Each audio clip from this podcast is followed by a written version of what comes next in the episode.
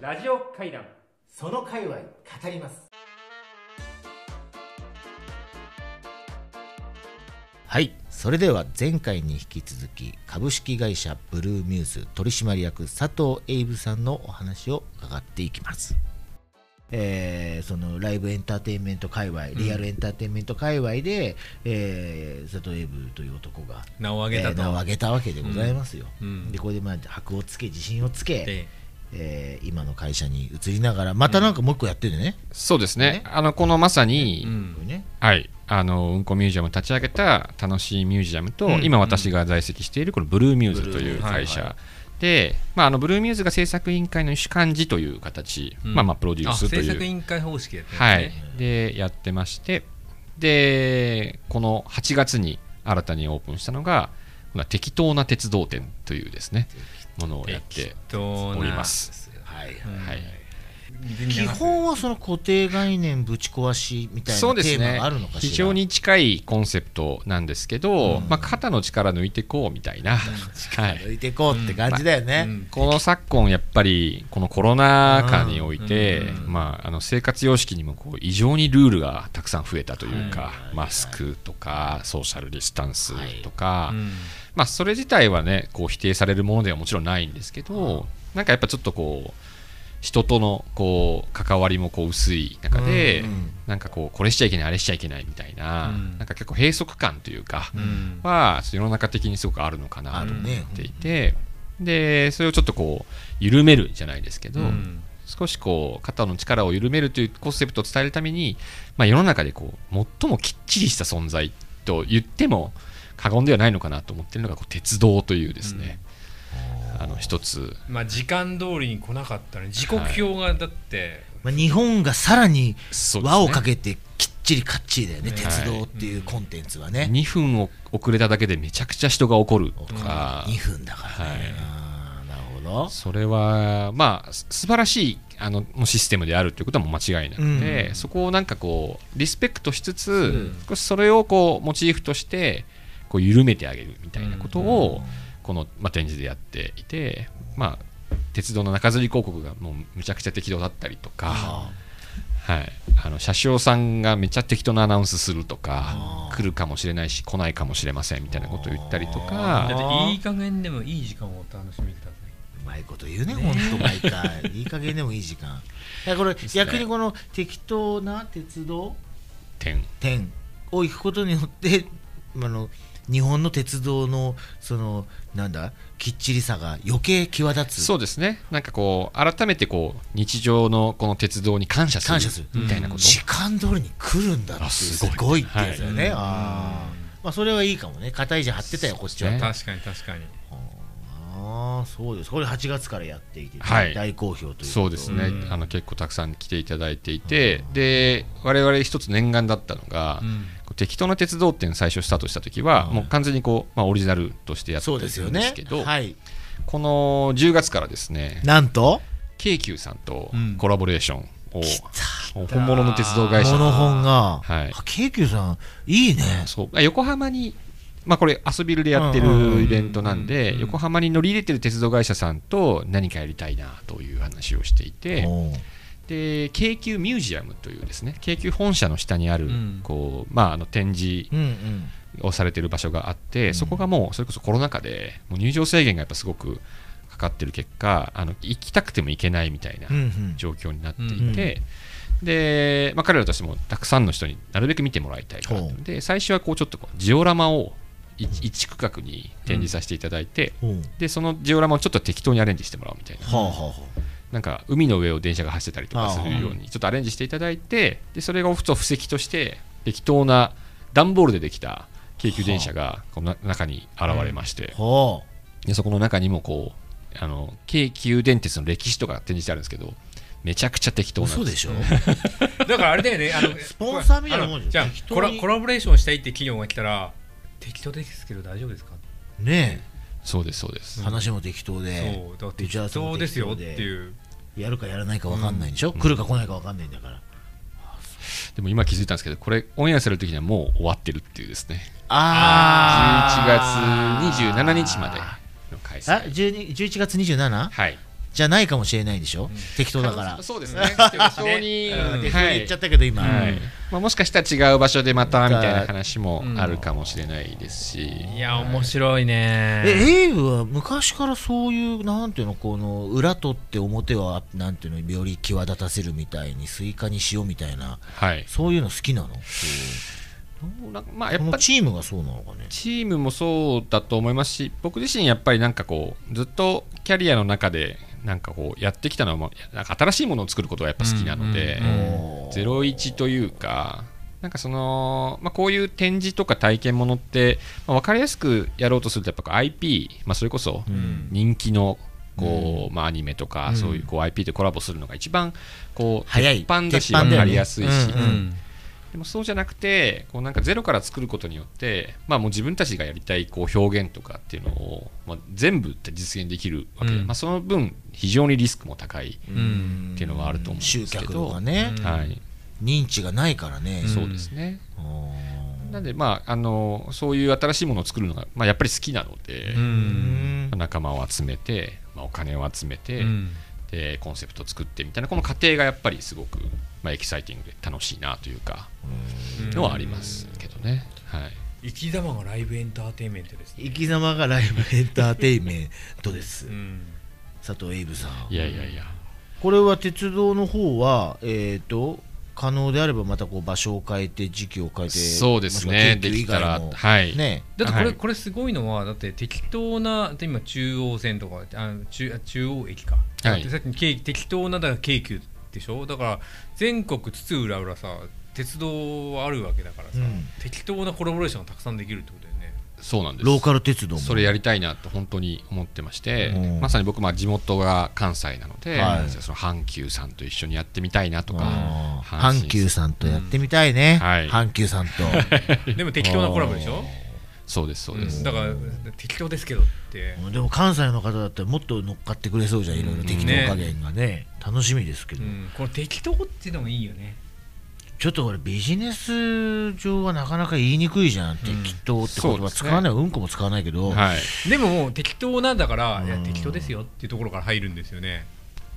適当もなんか漢字で書くとすごい適切の意味もあるわけで、そうだよね、結構だから二面性のある割と面白い言葉だなあー確かにえーあらあらちょっといいこと言ってんはじゃんまたいいことい言ってるちょっと もうももうう一一枚枚確かに適当すごいねなんかアメリカ人とかからすると適当って言葉マジわからないらしくて、うんどどっちみたいな、うんはい、適当にやっといてっていうのが、うん雑にっていう意味なのか適切にっていう意味なのかあがーいい感じにやってくれみたいね、なんで同じ言葉なのに違うこと意味があるんだみたいな、ま、真逆じゃないですかそれ逆だよね、はい困るよねうんことはちょっと違うねそこは、はい、へえそうなんだ確かに深いうんこと同じぐらい深いひねり出してるね練り出してるねすごいするけすどごいなんかあの今後の構想というか、うんあのはい実はこれ仕込んでるのがあるとかほ別にこう我々がちょっとごめんなさい知らないだけで、はいこんなのもやってんだみたいのってあるのよねえっと、い結構いっぱいあるんですけいっぱいど言えないものもいっぱいあっあた言えないものもあるり、ねまあ、ちょっとテーマとしては、まあ、そもそもこのブルーミューズという会社が、えっとまあ、どういうあうんの組織なのそかうですとねいううとあのセイブグループうんに一応属してましてで西武というと、まあ、西武そうそう西武鉄道とか、プリンスホテルとか、えーまあ、八景島シーパラダイスとかですね、うんまあ水族館ゴルフ場、まあ、いろんなあの日本全国つつ裏裏にこう箱物を持ってる箱物を箱物ねやってる、まあ、あのグループ会社なんですけど、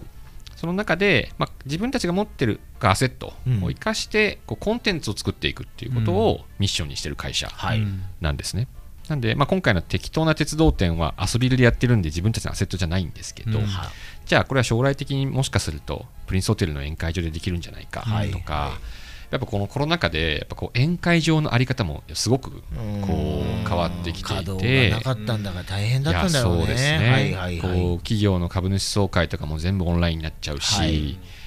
なかなかやっぱりこう結婚式とか、うんそういうこう祭典ものを、えーまあ、宴会場でやるっていう文化そのものが、うんまあ、ちょっとやっぱこう変わっちゃった、はい部分があって新しい使い方あり方があるのではないかみたいなことを、まあ、もう真剣に考えるためのこう組織というか、なので、まあ、例えば直近最近やったことで言うとあの大磯プリンスホテルうんはいという、あの大磯ロングビーチってはいいうはい巨大プール施設はいがある夏の間はすっごいたくさん人がでしょうね、はいうん来る施設、まあ、大人気の、はいもう歴史がもう50年ぐらいあるんでしたっけ、うんまあ、そのぐらいもうあのやってる施設ですけど、うん逆に言うと秋冬何も使ってない、うんまあ、なんか例うえんたまにこうテレビの撮影とかうんはいはいはやってるんですけど、こうて常設的になんかやってるものがないので、寒いもんねそ普う通にね、その可能性として、まあ、サップ大会をこの間やったんですね。うん来ました、来ましたあなたサップやってるもんねそうそうもうこれ趣味の延長みいたやいなさとこすろががだよはい、あのサップをこう日常的にできるようにするために僕今か鎌倉に引っ越したっていうのもうあんって、まあ、すごいハマってるんですけど、まあ、このサップ自体もやっぱすごく今盛り上がってるんですよね日本ででオリンピック競技化されるという話もサップが、はいへえあって競技人口も今もううなぎ登りに増えてるみたいな、うまんあ、一方でちょっと事故が増えてたりとか、うんへーこの間も沖縄であの漂流されちゃってあららららなんかもう十何時間ぐらいさまよってたみたいな海を、に乗えったまま、はい、そうですそうですでまあ幸い救助されたああんですけどやっぱこう海とか自然をこう相手にするスポーツとかアクティビティってやっぱその危険があるまあわ確かにねうんけえで、まあ、そうなんかよりカジュアルにできるようになったからこそそういう事故が増えちゃってるって背景もあるんですけど、はいうんサップのスポーツとしてのこう魅力をこう、まあ、あ発信していくことと我々の目的としてはこの大磯ロングビーチのプールをうんこうなんか違う形で使ううんやり方がないかみたいなはいでで大会をやったのと、うんあとじ地元の子供たちにうん無料でうんサップ体験うんをしてもらうっていうのをやった結果、めちゃくちゃぼ募集が来まして、へえ1000人ぐらいうん今興日味が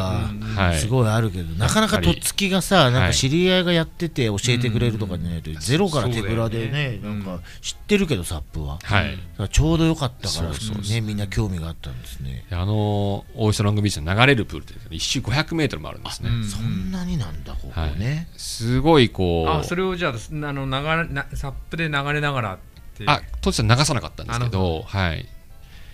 でもすごいたくさん来ていただいてで、へーまあやっぱりプールだからうん流される心配は絶対ないうんわけなのはいで、まずはこうちゃんとこう漕ぎ方とかうん扱い方っていうのを知ってもらって、まあ、ちゃんとここで上達してからこうフィールドに出てもらうっていうことうを、んまあけまあ、啓発していくということも兼ねて、まあ、大会化したみたいな、えーでも確かに冬のそのプールっていうのはなかなかねあの豊島園でしたっけ釣り堀になってるのああそうですねねあ、はいそうなんだ。オーシャロングビーチも昔釣り堀やってたらしいんですよね、さ魚を放流して釣るっていう、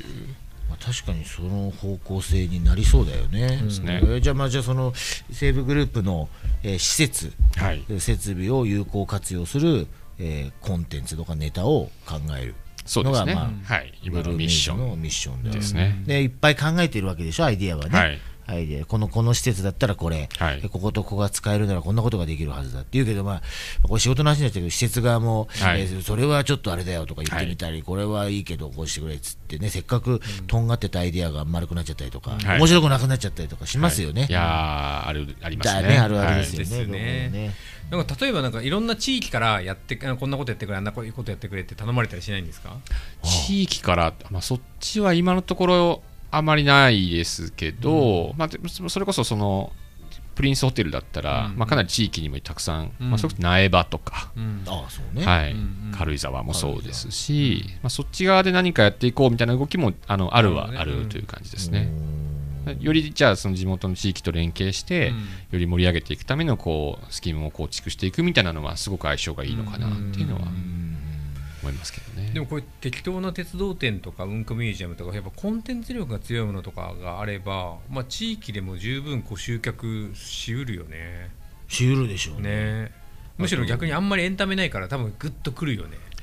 いや本当そうですね広島のなんだっけがすごかったって広島のうんこミュージアムがすごい人が来たってことですね、はあーい、あの地元の放送局さんにやっぱ主催していただくっていうふうにやっぱりねうんうん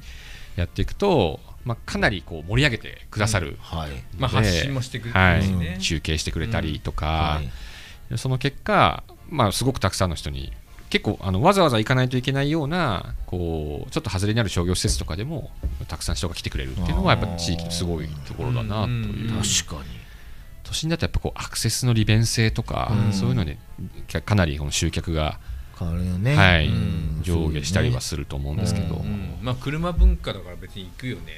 そうねあとうんこだしねねうんこだし行かねばならないとうん思いますね、はあまあちょっと山さん話も尽きないんですが、はああのーそんな佐藤エイブさん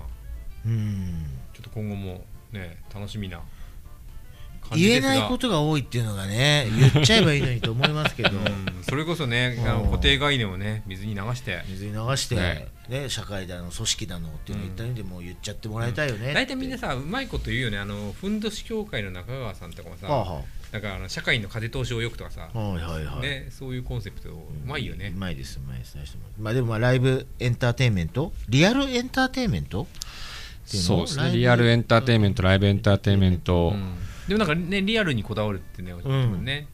そこへのだからリアル情熱リリアルエンターテインメントでリアルエンターテインメント界隈すね、うんのシール4枚もステッカーあげてます けど、うんえー界隈の海王としてえ、えー世界初のうんこでうん立ち上げて名を馳せた男ということで、えー海王ということでいいんじゃないですかねいいんですかね、じゃあここに認定させていただきますんで、はい、ありがとうございます、ますますやっていいねあの活躍が楽しみですね楽しみでございます、うん本日はありがとうございましたあありがとうございました